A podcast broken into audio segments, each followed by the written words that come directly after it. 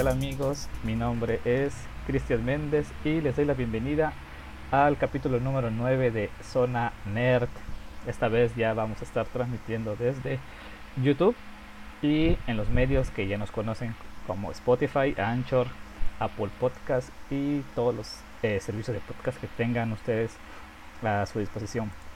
Y como siempre nos tenemos aquí eh, la compañía del amigo Juan Chuk. Juan, ¿qué onda? ¿Cómo estamos? ¿Qué onda? Pues una semana un poquito ya más tranquila. Sí, sí, sí, sí. Sobre todo porque ya, ya acabamos con la escuela. Al fin. Al fin ya se nos, se nos acabó el semestre. Y pues ahora pues pensar qué onda para... Veo que por ahí las noticias algunos dicen que es agosto, otros dicen que es septiembre. Eh, pues aún nosotros no recibimos fechas oficiales, así que seguir esperando para cuando vamos a regresar a las aulas ya de manera oficial. Así es. Y bueno, vamos a estar manejando una dinámica un poquito diferente, haciendo un poquito de, de, innovaciones, muy apegado a lo que hemos visto últimamente, pues en muchísimos este, lives que se han estado haciendo de todo tipo en todas las redes. Y pues, quiero comentarle aquí a nuestra querida audiencia que las fuentes, los medios que nosotros utilizamos para compartir eh, todas las noticias son medios que están ahí, eh, muy visitados, muy concurridos, llámese 1.0, llámese Shataka, etcétera, etcétera, que a nosotros nos encanta consumir ese tipo de noticias y tienen una credibilidad bastante alta, son muy, muy, muy eficaces en, en todo lo que hacen, ¿no?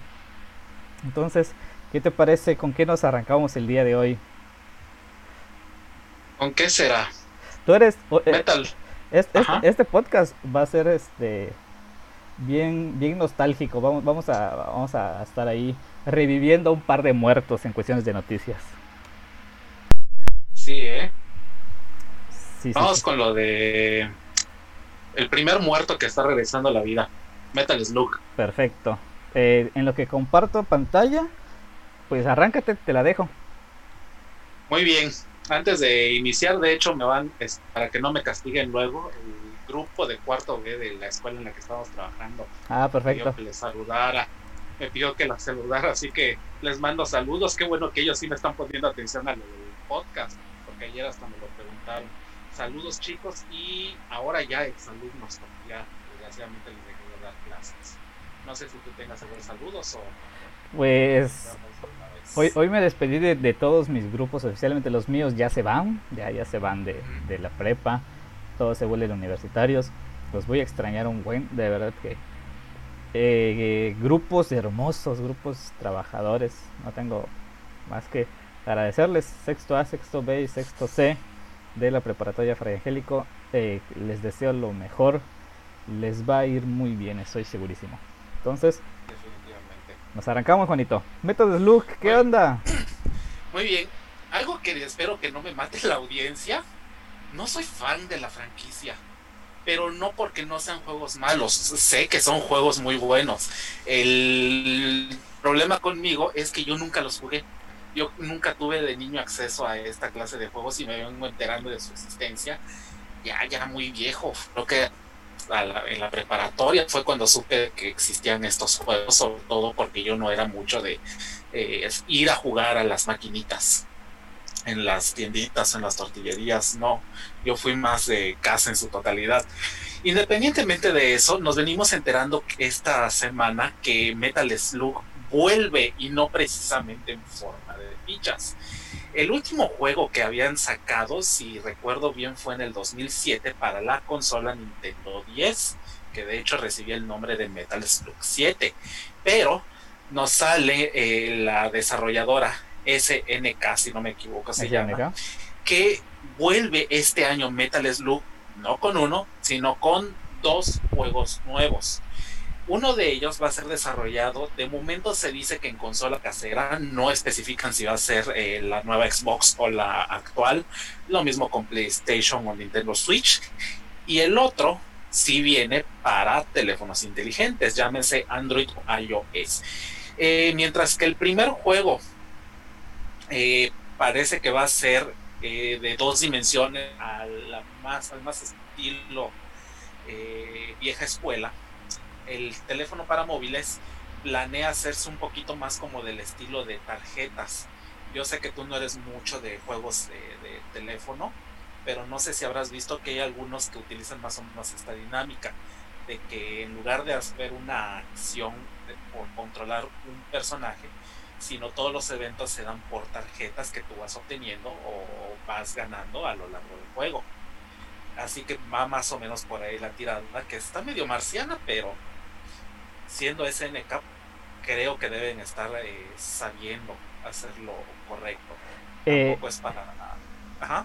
Yo, yo sí, yo sí lo jugué, fíjate, eh, etapas de la primaria, sí, sobre todo la primaria, cuando ibas por el mandarito, pasabas sí o sí, o saliendo de la, de la escuela, pasabas a, la, a, las maquinitas y ahí con 50 centavos, ya ni siquiera de, un pesito, con 50 centavos jugabas Metal Slug.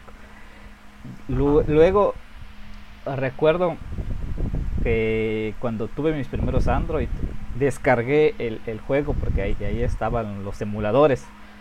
Así que ah, yo sí lo voy a jugar, sí o sí. Eh, a mí me encantaban, nunca las terminé, la verdad yo soy malísimo jugando, pero pues la diversión de, estar un ratito ahí echándole al meta del look, definitivamente lo voy, lo voy a hacer, ¿no? Sí, definitivamente. No estoy diciendo que sean juegos malos, simplemente fue algo que a mí no me tocó, porque yo de niño lo que más jugaba eran los juegos de Sega que tenían que ver con Sonic, que de la noche a la mañana se volvió popular con las con la película que salió fue hace un año, si no me equivoco, este año, no recuerdo, pero la película de Sonic que, que salió. Eh, así que yo soy más de Sega definitivamente, pero no es mala este, la saga de Metal Slug. No he conocido a alguien que diga odio a, esta, a este juego concreto. Así que más de uno va a estar definitivamente fascinado con su sí, claro. regreso a las consolas. Eh, nada más falta ver precios, definitivamente en qué va a salir, porque el hecho de decir consolas caseras deja muy abierta la idea de si va a ser em, así es consola tal cual o si va a aparecer igual un port para PC ya sea plataformas como Steam, Epic Games, shalala, shalala, shalala. Va a ver, no, no, son tan este específicos. Lo único que sí estamos segurísimos es que va a llegar a Android y a iOS. Ajá, es, y ese es el único que me preocupa por ese dichoso sistema de tarjetas que se utiliza mucho. Pero independientemente de eso, hay que darle una oportunidad para ver qué es lo bueno que, lo bueno y lo nuevo que tiene. Además de que la nostalgia vende. O sea, estamos en un buen momento para que todo lo que nos produzca nostalgia nos venda así sin ningún problema. Esa va a ser la clave del éxito de estos juegos en particular, el factor nostalgia. Y más de uno tiene eso. Tal, tal cual, tal cual. Entonces, pues ahí, Metal Slug regresa y, regresa este año. Hay que esperarlo para ver eh, qué onda, ¿no? Bien, Juanito, y vamos a seguir hablando de, muertos. Yo recuerdo eh, muy bien cuando empezó toda esta nueva guerra, competencia con los teléfonos. Que eh, vino una marca a revolucionar, porque vamos a llamarle así, su éxito fue bastante efímero, un par de años ahí bien, bien establecidos, de HTC. HTC fue una marca que vendió muchísimo porque, vamos a llamarlo así, traía muchas innovaciones. Ah, como que se adelantaron a su época, pues. Traía muchas cosas, te ofrecía mucho hardware a un precio ni muy bajo, pero tampoco muy alto. Recuerdo cuando salió el HTC One, que era así como que lo máximo, muy buena cámara, muy buena pantalla, eh, no sé, uh, conocí a gente que sí lo compró y sí le salió carito y todo. Y, la versión de Android era muy estable, se actualizaba, hasta que eh, lo que yo sentí es que se quedaron estancados. Cuando otras empresas que venían empujando atrás yo me acuerdo mucho de Sony. Sony como que, ya sabes, ¿no? Como que era el último en despegar, pero ahí se mantuvieron. Y ya luego llegaron las bestias, llámese Samsung y llámese LG específicamente en esas épocas y los destronaron, ¿no? Entonces cuando HTC quiere reaccionar, ya estaban bastante atrás. Empezaron a sacar luego teléfonos que eran sus buques insignias muy caros, con especificaciones de hardware que ya no eran pues tan actuales, ya no muchos otros teléfonos te ofrecían lo mismo o cosas mejores por un precio mucho más bajo. Ya teniendo esta parte de contexto, pues eh, anuncian a través de Instagram, creo, ahorita vamos a dar la nota, que regresan y regresan a la de ya. Regresan a la de ya. Ahí está. Aquí la tenemos. Ahí está. Según eh, la publicación, dice aquí, guarda la fecha para el 16 de junio del 2020, es decir, el lunes, martes, ahí está. Martes. Venga, se va a anunciar un nuevo eh, smartphone. Aquí han hecho algunos renders basándose en lo que posiblemente te deja esta imagen por aquí a la luz. Y también, ah, pues ya sabes, ¿no? la gente empieza a buscar filtraciones, empieza a husmear. Según las características de aquí, de este de Geekbench, eh, se va a llamar el Desire 20 Pro y va a llegar con Snapdragon 660, 665, 6 de RAM y Android 10. Una pantallita de 6.65 Full HD Plus. Y pues eh, se, se, supone ahí, dice rumoreada cuatro cámaras, pero pues ni esperar una semana, esperar ahí cinco días para ver qué pasa con HTC. Realmente va a revivir este que fue el gigante de los teléfonos por algún tiempo. ¿Qué onda, Juanito? Volviendo a lo de Metal Slug, que utilicé al final, la nostalgia. La nostalgia HTC te la está vendiendo porque si, me, si mi memoria no me deja eh, fallar, si mi memoria no me falla, Desire era una de las no son marcas, uno de los modelos que manejó HTC en sus mejores momentos. Así que quiero creer yo que por eso van a utilizar ese, esa muletilla como algo que pueda jalar a los usuarios de la vieja escuela de los este, smartphones para venderles. Ahora, en cuanto a potencia bruta, eh, sí está... Es que el 660 y el 665 ya es un procesador de Snapdragon bastante viejo. Sí, Creo que, es, creo que ese es bastante viejo. Lo digo porque en uno de los canales más populares de este eh, rollo de tecnología, que es topes de gama, oigo mucho que hablan de ese procesador. Particularmente quien está casado con ese procesador y no entienden por qué siguen utilizándolo es Motorola. Todos los teléfonos, o la gran mayoría de los teléfonos de Motorola están viniendo con estos procesadores dentro de un rango de precios específico. Así que puede ser que es porque les está saliendo barato que están consiguiendo este eh, estos esta serie de procesadores en particular porque ahorita no deben tener el dinero suficiente para invertirle en algo un poquito más fuerte. Ajá. No sé un procesador de la línea 700 de Snapdragon.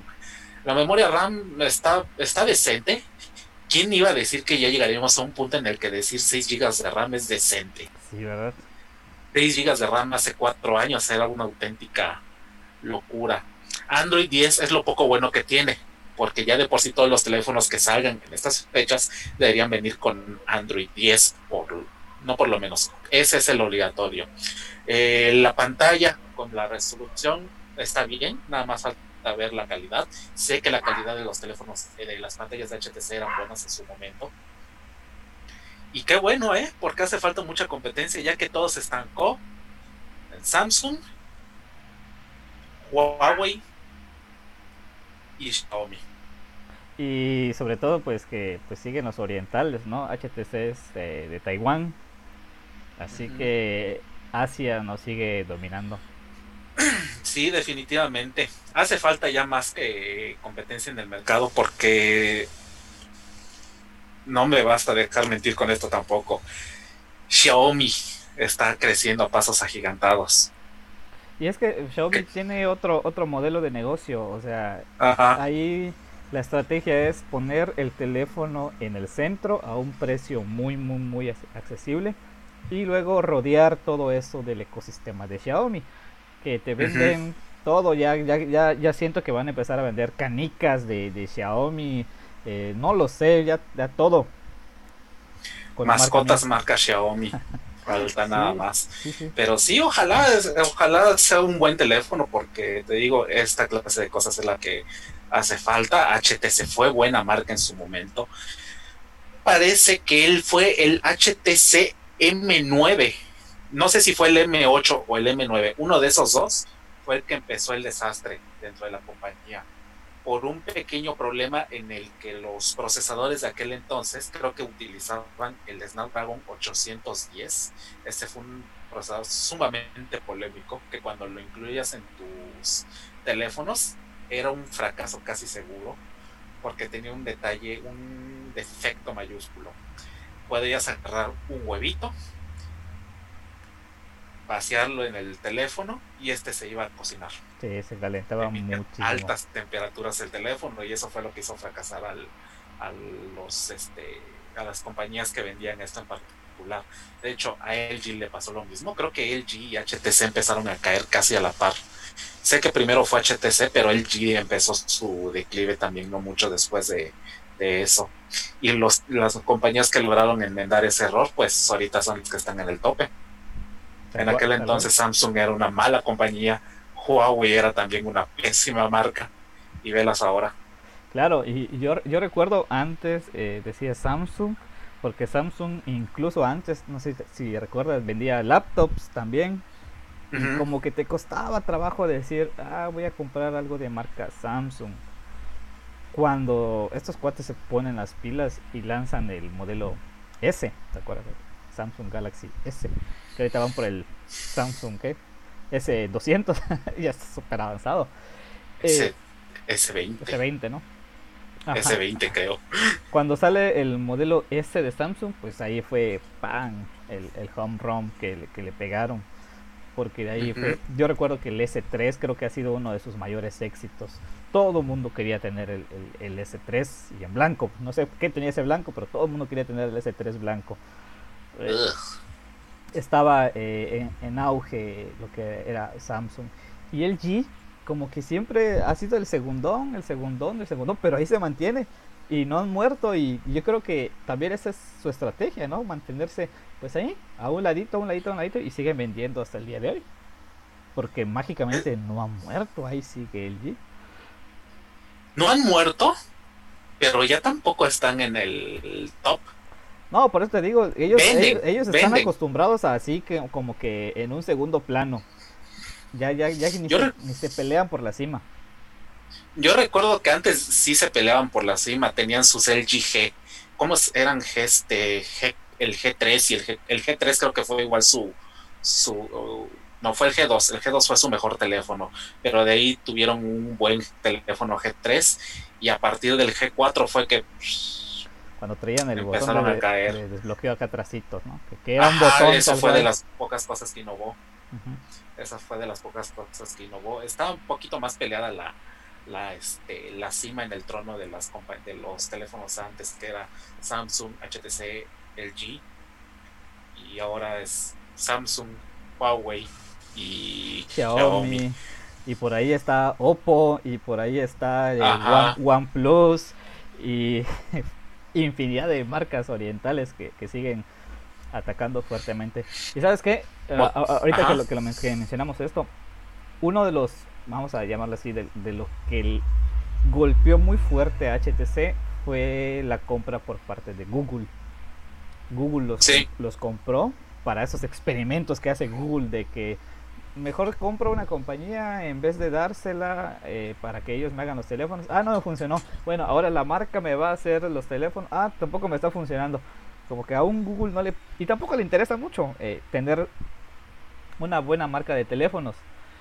Los teléfonos que han, que han tenido han sido buenos.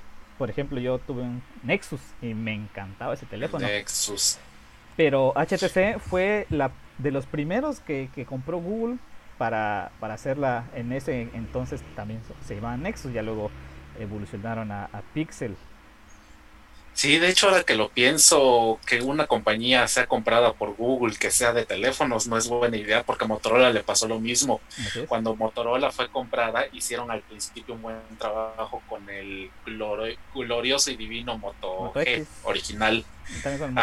Pero luego se deshacen de la compañía y se le entregan a Lenovo y Lenovo ahorita ya la convirtió prácticamente en un chiste, donde lo último bueno que han tenido, y lo digo entre comillas, es el Razer, que a muchos les podrá gustar, a otros no, pero de que es innovador definitivamente lo es.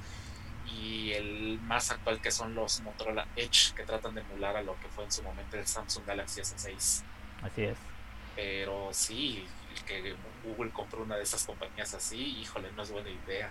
El Nexus One, que fue de lo primero que sacó este Google de la mano de HTC, y luego sacaron creo que una desastrosa tablet Nexus 9. Ah, de hecho, también el G sacó un Nexus, el, el 4, que estaba hermoso porque brillaba así atrás como de hologramas. Estaba hermoso. Porque el Nexus 5 me parece también que fue el G. Y el 6 ya fue Motorola. Sí, el Nexus 6 fue de Motorola. Un teléfono bastante raro, pero feo. pero porque venía de las líneas del, de diseño del Moto X2. Así es. Que igual fue un teléfono que te gustaba o, lo detestabas a muerte por su aspecto físico, porque el teléfono fue muy bueno en aquel entonces. Pero el Nexus no, a nadie le gustó. A nadie. Así, que eh, sí, fue, fue bastante polémica la vida de HTC. Pues bien, estas son nuestras dos eh, noticias de la nostalgia del día de hoy. El regreso de Metal Slug y el regreso de HTC. ¿Qué va a pasar? Hay que ser bien pendientes. Seguramente la próxima semana vamos a estar hablando de HTC de nuevo. Bien, Juan. Eh, Xiaomi, creo que nunca falta Xiaomi en, nuestros programas. Ahora con hablando de el anuncio de la Mi Band 5. ¿Qué, qué me tienes ahí? Bueno, tú y yo sabemos que Xiaomi es una marca fenomenal definitivamente por el imperio que han construido la semana, fue la semana pasada, hace dos semanas que hablamos de las pilas Xiaomi. No recuerdo bien. Hace dos programas, ¿no? Ajá, pero ve, tú que tienes tu Mi Band 4, yo que tengo aquí mi Mi Band 3, que son productos muy, muy buenos, muy recomendables. Esta sobre todo por el precio, que ahorita debe estar súper barata en prácticamente cualquier lugar donde la compres, porque está la versión 4. Pero independientemente de eso, tenemos una versión 5, que he oído y leído en muchos lados que no le está gustando mucho a la gente porque sienten que se quedó estancado el diseño. Pero mm, no sé si eso sea realmente algo malo. Digo, ¿qué más puedes esperar de un dispositivo como este que te da funciones para complementar tu teléfono. Bueno, independientemente de eso, tenemos ya el, este, el Mi Band 5, creo que ya fue puesto a la venta definitivamente, y tenemos dentro de sus características una pantalla de color dinámico y de mayor tamaño, pero no veo específicamente de eh, cuánto fue lo que creció. El conector de carga magnético, un NFC para pagos. El, en Mi Band 4 venía con eso. Creo que, no solo, recuerdo creo que solo la versión este, de ahí, de China. Y pues parece que a esta vez sí va a ser global. Un control remoto para la cámara, ese sí está bueno. Para tomar fotos a, a distancia. Dice algo de un sensor mejorado profesional. 11 modos de deporte. Y un modo para salud femenina.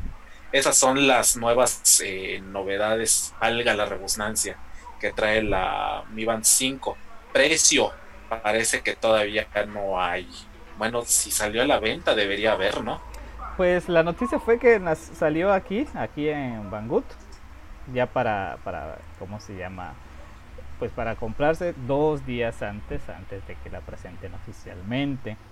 Entonces, aunque sabemos que luego estas infiltraciones ya terminan siendo casi casi las oficiales.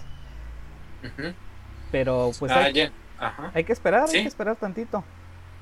¿Qué, otro, qué, información me tienes por ahí? Es que ahorita estaba viendo que de, otra página parece que el precio son 31 euros.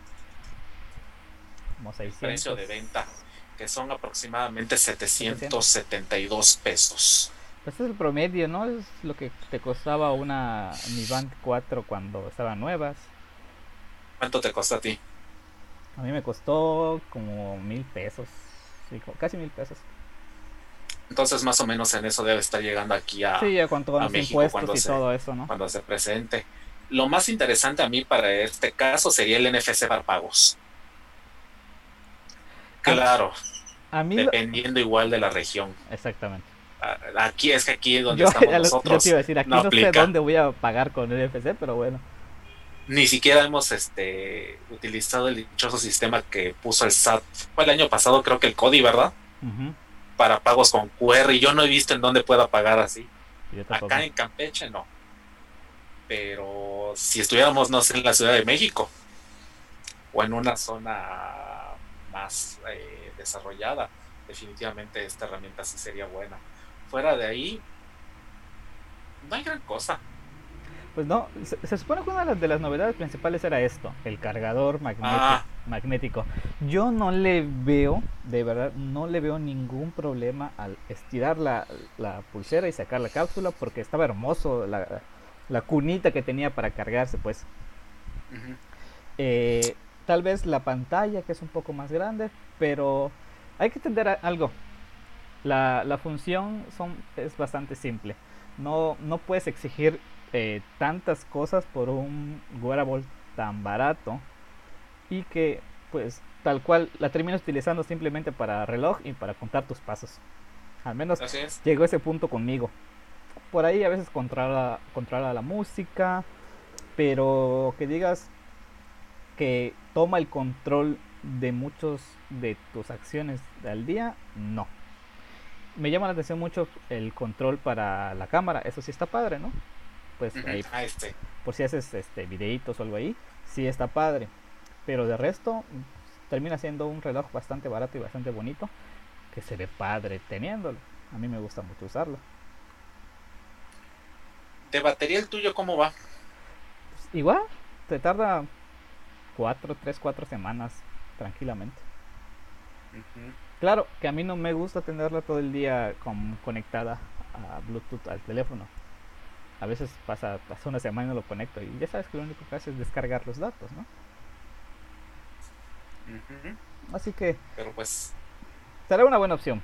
Hay que probarla, hay que probarla cuando, cuando llegue a México. Ahora, ¿a quiénes les convendría comprarla? Pues a los que crean que la Mi Band 3 o la Mi Band 2 eh, ya, ya eh, hizo su trabajo. Tal cual. Comprarla teniendo Mi Band 4, definitivamente no. No, no creo que haya un avance significativo. Si la van a usar para la novedad que trae de lo de la cámara, mm, ni así realmente. Ni así realmente si la van a comprar sería teniendo una Mi Band o una banda de estos tipos que ya estén eh, con varios años de antigüedad. Y en el caso de la Mi Band 3 en particular, tampoco le encuentro tanto sentido. Yo nada más lo único por lo que quisiera una versión más actualizada sería tal vez por el control de música. Pero de ahí fuera hace su trabajo perfectamente. Queda la hora. encuentro. Ajá, me da la hora. Me obligó a dejarme, a alejarme del teléfono un rato, teniendo ya un dispositivo que, en el que pueda ver como antes. Así que ya es cuestión de cada quien. Si se la quieren comprar, qué bueno. Qué bueno que lo pueden hacer. Así es. Ya es. Siempre, siempre va a haber un mercado para, para dispositivos nuevos. Bien, Juan, te dejo, te dejo la siguiente. ¿Qué onda con el PlayStation? Ya se filtró el supuesto precio y está brutalmente caro. Y es que, ay, es que decir, se filtró. Es una palabra muy fuerte. Son unas palabras muy fuertes. Yo siempre he creído que esto de las filtraciones es algo que se hace a propósito. No, no creo que se les pueda escapar así de fácil. Lo digo sobre todo porque hay productos últimamente que de repente llegan y tú no sabías siquiera de su existencia previa por ejemplo, voy a recordar de nuevo lo de Motorola Edge, que fue un teléfono que en este mundo nadie vio venir en su momento. Pero bueno, supuestamente en una página del Reino Unido de Amazon se filtra que eh, la PlayStation 5 ya tiene un costo de lanzamiento. Pero sí está bastante cariñoso el precio. Según la filtración, suponen que la consola tendría un almacenamiento interno de 825 gigabytes. Pero también estaría disponible una supuesta versión de 2 teras. Es decir, más del doble de lo que originalmente se había declarado en Japón. Más allá de las características técnicas que tenga, aquí lo que compete es el precio. ¿Qué harías tú con 600 libras esterlinas, que al cambio son aproximadamente 6, eh, 16.740 pesos. ¿Qué harías tú con ese dinero? No sé, la, la verdad que creo que lo, lo, compraría Bitcoin, tal vez. Bitcoin. Yo, yo sí este, compraría algo, pero no voy a decirlo porque el, si lo digo, el objeto que, que, que, quisiera sustituir se va a enojar y, y, va a empezar a fallar y no es lo que quiero. pero, pero bueno, Dicen que ese es el precio, 600 libras esterlinas, más de 16 mil pesos, algo que sí está bastante elevadísimo para una consola.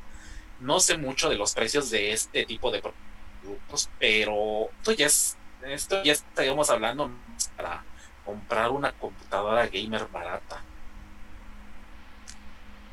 Y no, no sé qué tan poderosa vaya a ser esta PlayStation como para poder justificar bastante este precio.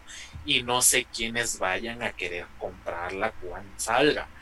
Pero independientemente de eso, se habló también antes de una posibilidad de una consola de 499 dólares o de hasta 549, lo que puede indicar que eh, la compañía podría vender consolas en varias versiones una de eh, una versión light por llamarla así y esta de prácticamente 300 libras sería la versión más completa una edición especial de lanzamiento no sé. Porque también como dije al principio se están hablando de varios eh, varias capacidades de almacenamiento. De hecho 825 gigas no sé por qué no mejor la dejaron en un tera oye bastante Su raz sus razones han, han, de tener. Ajá, sí, tendrán sus razones, exactamente. Y para terminar, pues la, en la noticia igual nos ponen justamente todas estas pruebas, una captura de pantalla de la página de Amazon en Reino Unido, donde ponen justamente este precio. Si lo quieren buscar, desgraciadamente no se puede porque eh, al poco tiempo eh, Amazon dio de baja esto. Y pues aparentemente el día de mañana sabremos ya definitivamente el precio y todo esto de, de, PlayStation 5 porque parece que mañana es que se va a presentar. Claro, y es así como que se filtra para que te asustes hoy de cuánto cuesta, ya para que mañana digas, ah, pues ya sabemos cuánto, ¿no? Ya sea el, el, golpe menos fuerte. Sí, así que quienes hayan querido su PlayStation 5 vayan rompiendo el cochinito, vayan viendo qué riñón o qué pulmón van a, a donar porque si realmente lo quieren, no les va a salir nada barato. Vientos. Bien, Juan. Eh, hay una. Ya, ya, terminando con lo de, de, PlayStation y continuando con las noticias del día de hoy. Ahí dejamos a, a, PlayStation. Yo, la verdad, no juego. No tengo ninguna consola. No pienso comprar alguna consola. Pero pues sabemos que hay un mercado enorme ahí. Y hablando de mercado enorme de videojuegos, ya puedes profesionalizarte tanto como una licenciatura como tener un posgrado que tenga que ver con videojuegos. ¿Cómo está ese asunto? Eh, sí, hace unos meses, si recuerdo bien, sale la noticia de que ya había una licenciatura. La licenciatura, si no me equivoco, y aquí lo tengo de hecho, se llama licenciatura en diseño y desarrollo de videojuegos en el país. Básicamente te puedes eh, sacar un título diciendo soy desarrollador profesional de videojuegos. No es de que te enseñen a jugar, no, no, no, no, no hay que confundir. Y de hecho en la maestría tampoco, ni la maestría ni en el posgrado este, es la idea.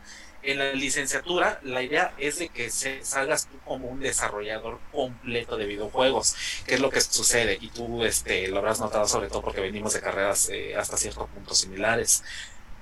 Cuando tú entras en esta carrera, ya sea mecatrónica o sistemas, eh, lo que aprendes es muy general. Y tú tienes que decidir en qué te quieres enfocar. Yo, uh -huh. por ejemplo, saliendo de sistemas, eh, terminé convirtiéndome en desarrollador web.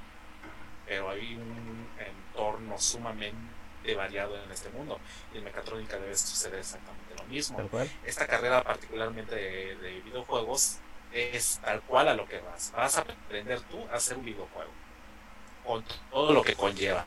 Desde el desarrollo de historias, el desarrollo de este, del arte, ya sea banda sonora o este, la parte gráfica y la parte programable. Es todo lo que engloba la licenciatura. Y la maestría, las hay de dos, este, dos. Es maestría y posgrado. Por una parte tenemos el posgrado en, en eSports Marketing. Específicamente acá, los alumnos de este posgrado van a aprender a hacer marketing de marketing digital de videojuegos como storytelling, creación de contenido, análisis de métricas, eh, estrategias de marketing, ya sea organización de eventos, gestión de comunidades de influencers, etcétera, etcétera, etcétera. Todo esto relacionado con los eSports. Y en la maestría, que se llama maestría en eSports Management y Marketing Management, vendría siéndose algo similar, solamente que es la creación y gestión de proyectos de eSports de cualquier índole, así como las estrategias utilizadas en el sector. ¿Ok? Aquí lo, lo más interesante es que estas, este, estas licenciaturas y estas maestrías ya están avaladas. Bueno, la, la licenciatura está oficialmente alabada ante la CEP. Es es algo que va en serio. Por mientras, en el caso de la maestría, si bien por un ente llamado IEBS Business School, que dice ser del mundo. Con la pandemia en la que estamos en estos instantes, va en serio.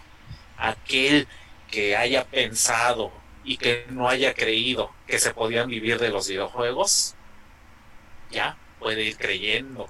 Y espero que no haya muchos arrepentidos de, de que, híjole, no pude estudiar de, videojuegos porque ya, ya lo hay aquí en México al menos.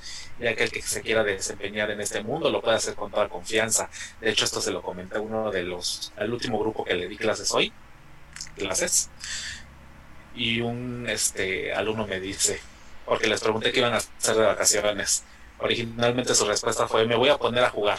Y al final me dice, no, no me voy a poner a jugar, me voy a poner a estudiar. Pues sí. Así que...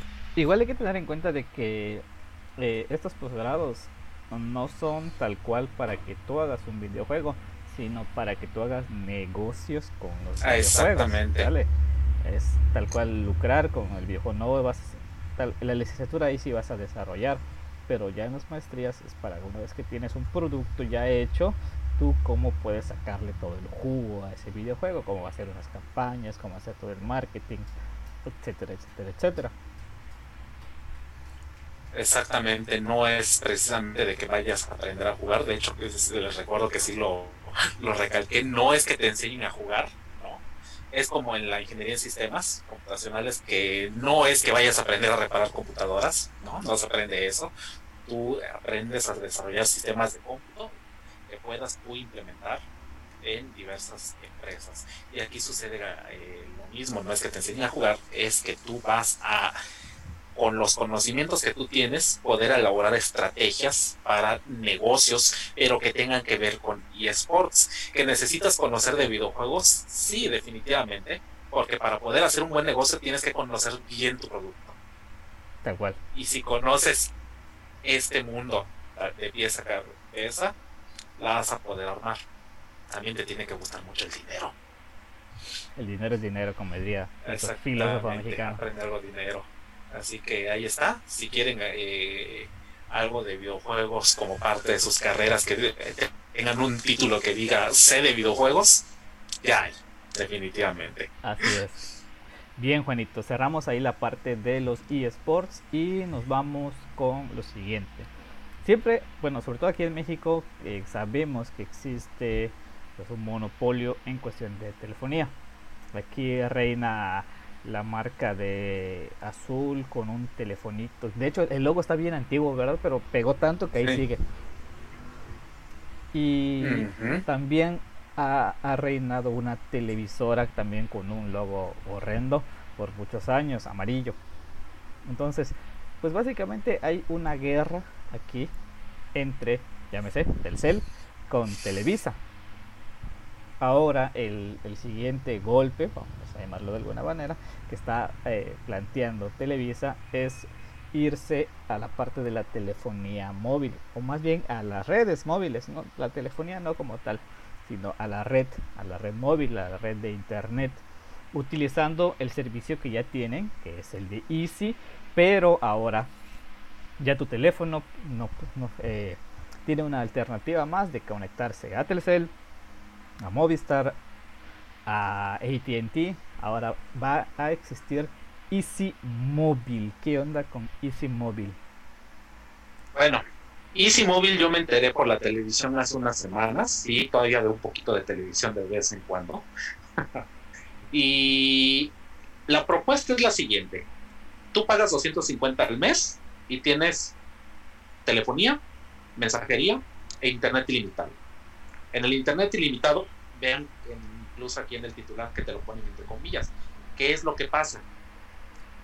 El IFT, si no me equivoco, que es la organización aquí en México que regula lo de las telecomunicaciones, propuso una política de uso justo, si no me equivoco así se llama, en la cual todas las compañías de telefonía móvil tienen que eh, tener un límite de los servicios que ofrecen.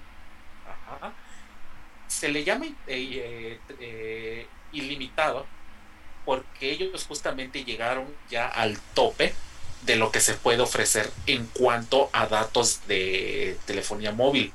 Es decir, ellos por esos 250 al mes, lo que sí te pueden ofrecer, que es llamadas y mensajes, te están dando un paquete de 25 gigas de internet. Eso es a lo que ellos llaman teléfono, este, eh, internet ilimitado.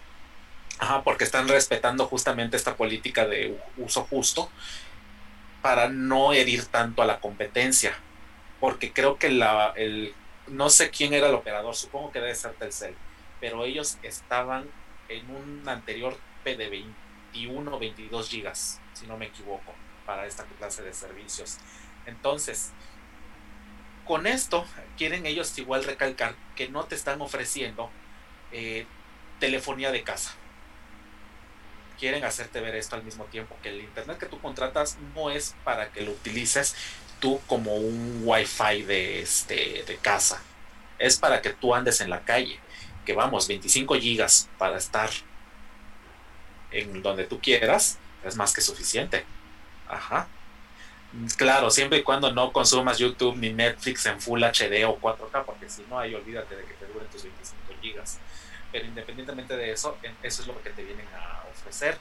¿Cómo es que están logrando esto? Pues a través de un business que hace justamente como tú dijiste con Televisa, que les permite obtener justamente estas este, velocidades y estos paquetes. Tú una vez que te acabas tus 25 gigas, vas a tener todavía conectividad, pero va a reducir la velocidad. Es decir, ya no vas a tener eh, los, eh, vamos a suponer que sean 10 megas por segundo. Ahora te va a bajar a 512 kilos. Ajá. Eso es la velocidad a la que vas a andar. Sí vas a seguir consumiendo tu internet con total normalidad, pero la velocidad es la que te va a decrementar en caso de que consumas tus 25 gigas. ¿Ok? Y eh, ¿qué más te puedo decir de esto? La disponibilidad empezó nada más en unas cuantas ciudades no está en todos. Tan solo aquí en lo que sería el sureste del país, que es donde nosotros radicamos, adivinan, adivinen quiénes sí tienen el servicio. No lo voy a adivinar, lo voy a poner. Pues Mérida. Mérida, Playa del Carmen, Cancún, Villahermosa. Campeche todavía. De momento también otro de los requisitos, aparte de vivir en alguna de estas ciudades, es que tengas tú un paquete eh, de, Easy en activo. Ajá. Sí se planea que en el futuro cualquier persona que no tenga un contrato con Easy pueda recurrir a este servicio, pero eso debe tardar en una, uno o dos años más. Si ven que este servicio pega. ¿Por qué lo digo? Porque en más de una ocasión se ha oído ese término de operador móvil virtual, pero no están siendo tan, tan populares como uno esperaría, porque todos al fin y al cabo terminan yéndose a las compañías tradicionales, llámese Telcel, Movistar o AT&T. Ajá. Eh, quiero creer yo que con este servicio tal vez ECC logre pegar en el mundo de los operadores móviles virtuales. Porque de otra forma, con un paquete como este, si esto no funciona, ¿qué otra cosa sí podría? Pues yo lo digo porque en el momento en el que lo vi, antes de saber justamente las restricciones, yo ya estaba pensando justamente en contratarlo. Porque la oferta es prácticamente inmejorable. Digo, yo eh, pago mis 200 pesos al mes para tener el paquete prepago de Telcel que te viene con ¿cuánto? Creo que 3 gigas. 3 gigas te da el paquete de 200 pesitos. Y son 21 días. De internet. 21 o 24, ahí está 30 días. 30, depende. Depende del que contrates. Por 200 yo, yo tengo 30 días. Y me vienen que por 50 pesos más tengo 25 gigas. Pues, claro. Ni cómo pensarlo. Hay que entender que esto es para ciudades en específico. Eh, va a tardar muchísimo en que haya una cobertura nacional, eso es indiscutible. Es para ciudades en específico. Es decir, si sales de Mérida, ya se acabó, se acabó eso. Hasta que llegues a Cancún, hasta que llegues a Playa del Carmen, vas a poder tener otra vez cobertura. Entonces, es una buena opción. Hay que esperar, está muy prematuro, hay que esperar pues, que vaya madurando un poquito, que vayan teniendo más cobertura. Y ya veremos, ya veremos, ya veremos. Pero está bueno, la verdad sí está bastante interesante y sí va a jalar a mucha gente. Claro que si eres una persona que no vas a viajar tanto, sí te conviene cambiarte. Pero, y sabemos que está este asunto de la portabilidad, ¿no? En que ya no hay bronca en de que te cambies de uno a otro. Ya uno está en su derecho.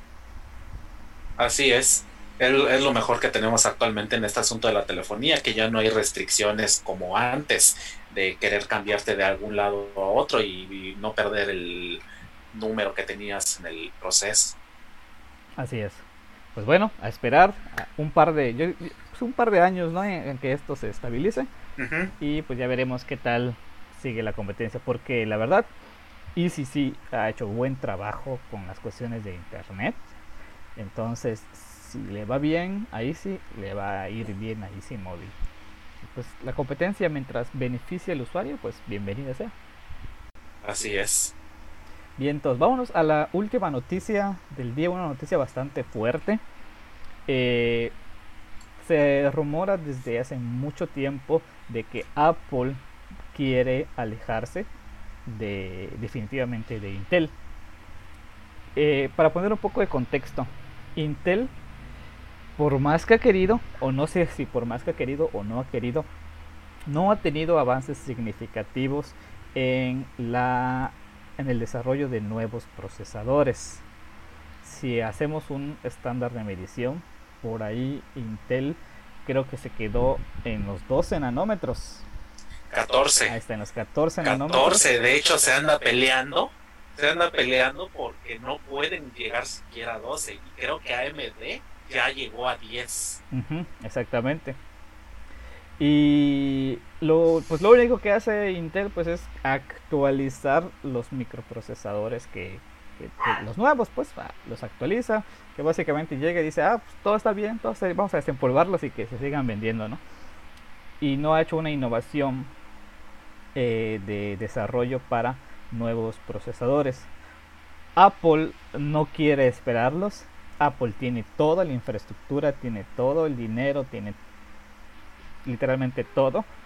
Y esto empezó desde, no sé qué iPhone fue, en el que dijeron, bye, metemos nuestro procesador que fue el A8, A10, y le dijeron adiós a, Intel y utilizaron su propio procesador. Y van a hacer lo mismo con eh, todo su ecosistema de dispositivos. Al parecer, eh, con la propia arquitectura de ARM de, Apple, ¿no? Entonces, aquí dice, bueno, llevando varios años, escuchando el rumor del adiós a Intel y la llegada de procesadores de Apple a Mac. Ahora, todo lo que sea de Apple va a tener sus propios procesadores y van a despedir definitivamente a Intel. Esto parece ser que ya se va a anunciar aquí en el próximo 22 de junio. Entonces, vamos a esperar a, ver qué nos, nos sale el señor eh, Apple a decir qué onda con Intel. ¿Cómo la ves? Sí, Apple ha tenido una historia bastante particular con los procesadores porque no es la primera vez que haría una transición, de hecho parece que esta sería la tercera. Originalmente ellos habían utilizado una serie de procesadores de Motorola desde 1993 y terminarían haciendo un cambio a una serie de procesadores llamados PowerPC. No sería hasta 2005 que mudarían todos sus este, sus dispositivos de PowerPC a Intel o Intel, como le quieran decir. ¿Cuál es la razón por la cual están cambiando de Intel aparte del detalle de que no pueden avanzar? Mm, las últimas computadoras de Apple. Aquí sí creo que podría ser el literalmente hablando.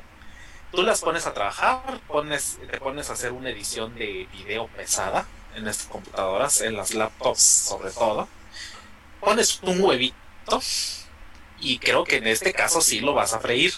¿Por qué? Porque se han dado casos en casi todos los equipos en los que las computadoras fácilmente llegan a 100 grados Celsius de temperatura por eh, tareas sumamente exigentes. Entonces, Intel, digo, Apple empezó a ver, a nosotros no nos conviene que nuestras computadoras estén llegando a estas temperaturas. ¿Por qué se debe esto? Número uno, los procesadores de Intel exigen mucho consumo energético. Y eso hace que se eleven las temperaturas de formas bestiales si no tienes un buen sistema de refrigeración.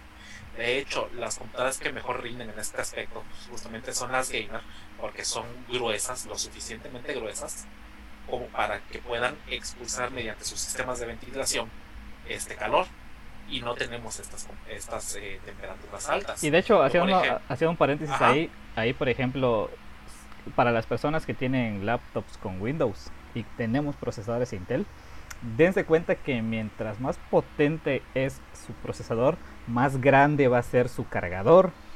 ¿Por qué? Porque los procesadores Intel, mientras más potencia, exigen más eh, corriente para, funcionar adecuadamente. Y ahí el porqué de, de que las en tu caso, Juan, que, tienes una gamer o los que tengan computadoras bastante potentes, tienen unos señores cargadores. Y pues las, computadoras ahí que, tienen pues Celeron todavía o otro, tipo de procesadores Intel, pues ya son un poquito más pequeños. Continúa, continúa. Entonces, ¿qué pasa con Apple? La filosofía de diseño de Apple es no queremos lo más grueso, lo más molesto, queremos lo más elegante, lo más fino, lo más delgado y eso impide que metan un sistema de refrigeración decente. Es por eso que las computadoras se terminan elevando de temperatura a niveles bestiales, a niveles groseros. Entonces, viendo eso, y que no tiene mucho que sale la décima generación de procesadores de Intel, y ven que no hay un cambio de rendimiento significativo porque siguen estancados en su tecnología de 14 nanómetros, para que dijeron, ah, ya saben qué, va con su vida, nosotros vamos a hacer lo que nosotros queramos con nuestros procesadores. Y tienen, tienen un buen historial tomando en cuenta que ellos hacen sus propios eh, procesadores para sus iPhone. Que no me gustan los teléfonos, lo digo y lo sostengo, pero no a quien honor merece. Su sistema está muy bien hecho porque han sabido hacer procesadores que aprovechen todos los recursos que tienen eh, a la mano, especialmente en el asunto de la batería, que si nos damos cuenta en números, no ponen grandes eh, baterías en sus teléfonos, pero el rendimiento está decente, al menos. Entonces, este sistema de procesadores que ellos piensan implantar basado en ARM dicen ellos que les ha dado un mejor rendimiento que los mejores procesadores de Intel, hablando específicamente el i9 de décima generación y modelos y submodelos de esta línea. Entonces, para el año que viene ya estaríamos viendo los primeros equipos que vengan con estas tecnologías. Ahora, algo que muchos he visto que han estado preguntando. ¿Y qué va a pasar con las aplicaciones? Porque no es lo mismo la arquitectura x86 o x64 a la arquitectura ARM bajo estas mismas líneas. Los problemas eh, que están preguntando específicamente radican en el asunto de máquinas virtuales. Leí por ahí que de momento eso al usuario no le debe preocupar, porque ellos lo van a arreglar. ¿Cómo? Va a tomar su tiempo, pero lo tienen que arreglar. Por eso están eh, hasta el 2021 dando fecha como para dar ya lanzamiento a los primeros equipos que vengan con estas tecnologías. Además de que en el caso particular de Bootcamp, que es el software que te permite cambiar de macOS a Windows y viceversa, se están arreglando con Microsoft para ver cómo van a trabajar eh, el sistema operativo de los de Redmond con estos procesadores, porque Windows creo que todavía no funciona del todo bien con ARM, así que es una chamba en conjunto. Aquí Microsoft va a apoyarles, pero eh, que prácticamente nosotros no nos tenemos que preocupar. Las cosas, las aplicaciones van a seguir ejecutando tal cual. El cambio es transparente. De hecho, esto le debe interesar nada más a los que estamos realmente metidos en este mundo y a los que hacemos aplicaciones sobre todo, o que hagan aplicaciones, que vayan más a bajo nivel. Porque a alto nivel las cosas van a seguir igual, no pasa nada. Claro. Pues sí, entonces, pues a ver qué va a pasar. Si Tim Cook vino a quitar muchas cosas de lo que había hecho Don Jobs, esto es uh, pues, algo súper importante en, en la historia de Apple va a ser va a ser bastante interesante lo que va a estar pasando en estos días. Pues bien, todos, ahí terminamos con las secciones de noticias de tecnología. Vámonos rapidito a recomendaciones de libros. ¿Qué nos tienes preparados para el día de hoy, Juanito? ¿Cómo empiezo esto en particular? Este libro lo compré en la Play Store, pero lo devolví lo devolví porque me prometieron 128 páginas y me dieron nada más 78. No sé si estaba la versión completa, si hay algún error de programación en la tienda. Independientemente de eso, sí es algo que definitivamente tenía que recomendar. Se llama El extranjero, autor Albert Camus. La trama va así sencillamente. ¿Cómo se llama esto? ¿Cómo se pronuncia este personaje? Ay, y hace rato fue que eh, busqué su nombre este, en el traductor. Melfa, algo así se pronuncia. Es un libro de origen francés y el protagonista tiene un nombre francés.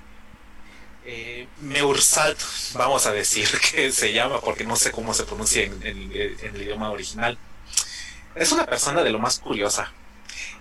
¿Tú qué dirías si conocieras o qué opinarías de alguien que vi, que ves que le vale todo, pero no en un mal sentido. Le, le pasan las mejores cosas de que te puedas imaginar. Excelente trabajo, una mujer que lo quiere, gana buen dinero, pero no le hace ni feliz ni triste. Le da, le da igual, le da X. ¿Cómo verías a una persona así? pues rara, ¿no? Muy, muy rara. Extremadamente rara. Y la forma en la que nos introducen en la historia con respecto a esta persona lo hace todavía más extraño. Su mamá muere. Y le da igual. O sea, va a la, este, va al funeral, atiende todo el papeleo, pero le preguntan, ¿estás bien? Y él dice, sí, estoy bien. No ha pasado aquí nada realmente le pasan cosas buenas, como te digo, y aún así no siente él eh, que lo haga feliz o triste, no le provoca ninguna emoción, prácticamente es alguien que vive sin emociones.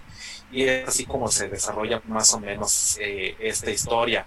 Esto nos da a un protagonista muy, muy particular que no se acostumbra a ver en, esta clase de historias eh, y en novelas en general, porque generalmente terminamos viendo o protagonistas con una buena actitud, eh, protagonistas dementes, protagonistas depresivos, pero este es X en su totalidad.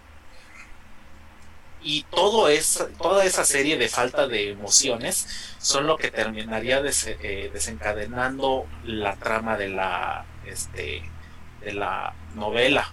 Lo voy a poner con un ejemplo un tanto particular que no sé si debería, pero es lo más cercano que, lo que le puedo encontrar. ¿Conoces este, esta caricatura de los padrinos mágicos? Claro. Hubo un episodio en el que el protagonista le pide a sus padrinos de deseo que le quiten todas las emociones por unos momentos. Ah, sí, sí, sí, recuerdo. Ajá. Y ese, ese este, deseo provoca al principio situaciones buenas, pero terminaría desencadenando en lo que posiblemente pudo haber sido su muerte. Y aquí sucede algo similar. No voy a decir que es exactamente ese, ese momento que desencadenaría lo malo, se los encargaría mucho que lo leyeran, pero es algo que te pone mucho a pensar porque él, parte de la esencia del personaje es que él defiende a garras y dientes su estilo de vida. Ajá. Él sabe que por alguna razón está mal la forma en la que piensa, pero al mismo tiempo dice, esto es lo que soy yo. Así soy y por más que quiera no voy a cambiar. Y nos da una enseñanza bastante curiosa de vida que les repito, los pone mucho a pensar. El libro, ya dije, no es largo, son 128 páginas. Eso se lo pueden acabar en unas dos más fáciles sin ningún problema. O si no, la pueden ir disfrutando igual. Yo les recomendaría que fueran a este último porque yo sí me la devoré. No, no pude despegarme de la lectura cuando la, la inicié. Y sé, por lo que leí del autor, que aparte de ser su primera novela, fue bastante exitosa en su momento. En sí toca temas como la filosofía del absurdo, el existencialismo y el nihilismo. Son varios temas que, tocan y que caen justamente en, este personaje. Y esto fue a raíz, esto lo leí a raíz de la publicación en Facebook que pusiste el otro día de los 30 libros que debes leer antes de los 30. Este creo que fue de los primeros en la lista. Y sí, definitivamente, tienen que leerlo. Genial. Especialmente antes de los 30. pues ahí lo tienen, Albert Camus con El extranjero. Perfecto, Juan. Yo te traigo algo que sé que te va a gustar. Tenemos a ver. Amorosos Fantasmas. Primero te digo, Paco Taibo es un es uno de esos eh, escritores que mucha gente lo ama y mucha gente lo odia muy famoso aquí en México, muy polémico, muy de izquierda y lo que quieras. Él tiene su filosofía política que defiende a muerte y todo. Por lo tanto, no es tan políticamente correcto. Pero es un escritor buenísimo, buenísimo, muy, muy, muy bueno. Y también pasa que con sus libros la gente definitivamente los odia o los ama o aquí sí hay un punto intermedio. Hay libros que te pueden gustar de él, hay libros que no te pueden gustar de él. En este caso, él tiene un, pues una, una serie de novelas policíacas. Estas novelas policíacas tienen como protagonista a Héctor Velascoarán, así se llama, que es un detective. Este detective pues va analizando y resolviendo sus casos en la Ciudad de México. Allá, por ahí de los 68, del 70, más o menos esas décadas, ¿no? pero eh, la manera en la que resuelve sus casos pues te hace trasladarte y tú te sientes como si estuvieras ahí en la Ciudad de México. En este caso Amorosos Fantasmas lleva dos casos al mismo tiempo.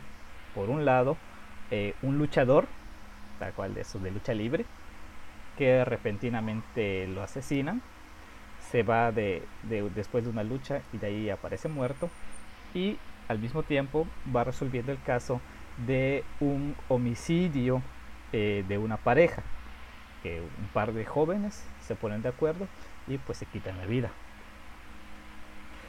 Literalmente el, libro habla de cómo va haciendo toda la investigación de los dos casos al mismo tiempo y cómo los resuelve. Y pues ahí se, desarrolla toda la trama. Vives mucho, vives mucho conforme vas leyendo eh, el aquel de que vas a la arena, eh, te topas con una señora, pero te dice, ah, ok, si quieres que te cuente mi versión, dispárame dos chelas, si no, yo no hablo. Pues ahí le, dispara las dos chelas. Eh, ya terminé de contarte, pero plan, tengo set, así que dispárame otras dos si quieres saber la, la otra mitad de la historia, ¿no? Eh, muy, muy, muy interesante, ¿no? Utiliza en este caso la radio, que hace mucho hincapié, eh, utiliza mucho la radio en este libro en específico. Sé que son como seis o siete, no sé. Pero está genial, genial. Igual, no, no llega ni a las 100 páginas. yo lo empecé a leer el domingo y lo terminé el lunes. Fue súper sencillo. Y a, diferencia de otros libros de Paco Taibo, que son súper complicados de leer, eh, Amores Fantasmas, no, está súper digerible, te lo vas leyendo súper rápido y lo disfrutas. Lo terminas y te dan ganas de volver a leerlo, así de, así de ese tamaño. Entonces, esa es mi recomendación de la semana. A ti que te encanta este mundo de Sherlock, no es nada parecido a Sherlock, pero el aquel de la intriga, del detective, de la investigación, yo sé que a ti te raspa bastante.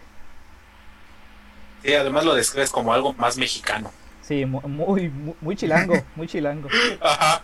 Sí, hasta me hizo recordar alguna de esas películas de, este, de este tipo aquí. Así que sí se oye bastante interesante. Le voy a dar, una, una leída. Perfecto. A ver si está en línea. Ok. Y pues listo, vámonos a nuestra última sección. Canción de la semana, Juanito. Veo que traes algo ahí bastante bueno. Sí, mira, esta banda la oí por mi hermano. Eh, no la he oído precisamente. Es la única canción que les conozco, pero sé de la, existencia de esta banda por mi hermano. Él es muy fanático. Avenged Sevenfold se llama. Son de Estados Unidos, si no me equivoco. Es la primera recomendación que voy a hacer de este país. Pero la canción es de lo más peculiar. Avenged Sevenfold cae, si no me equivoco, dentro de, un género entre pop y metal. Digo, entre rock. De la canción, Malagueña Salerosa. Es algo que aquí en el país todos deben conocer sí o sí y haber escuchado al menos una vez porque es parte de nuestra herencia nacional. Y vienen estos cuates y hacen su versión en esta en su género. Y les quedó de 10. Les quedó de 10. ¿Y cómo puedo dar fe y legalidad de que esto salió bien? Porque mi madre, que no es de estos géneros, también le encantó la versión. No tengo que decir mucho. La canción les digo, ya la conocemos. Es este son huastecos si no me equivoco pero que venga alguien de Estados Unidos que la interprete y respete la esencia, pero añadiéndole ese plus de tu género, hace que esto se vuelva una auténtica locura. Así que no hay más que decir, vayan, búsquenla, escúchenla, les va a gustar, les va a gustar. Yo sé que yo sé lo que les estoy diciendo para alguien que este como mi señora madre que no acostumbra a escuchar esta clase de cosas, es más de la vieja escuela como casi todas nuestras madres, y que haya dicho, me gustó esta versión, es que, es que funcionó, hicieron bien su trabajo. Tal cual. Ok, así que no hay mucho. Avenged Sevenfold, malagueña salerosa. Perfecto, no se escucha, lo voy a escuchar ahorita, de hecho. Bien, eh, yo me voy a la música académica, la música clásica. Hoy de recomendaciones de Vivaldi. Es una canción súper cortita, pero para mí es una de las canciones más potentes, es parte, es, una parte de, todo un conjunto, que es el Gloria, tal cual el Gloria, la, canción religiosa.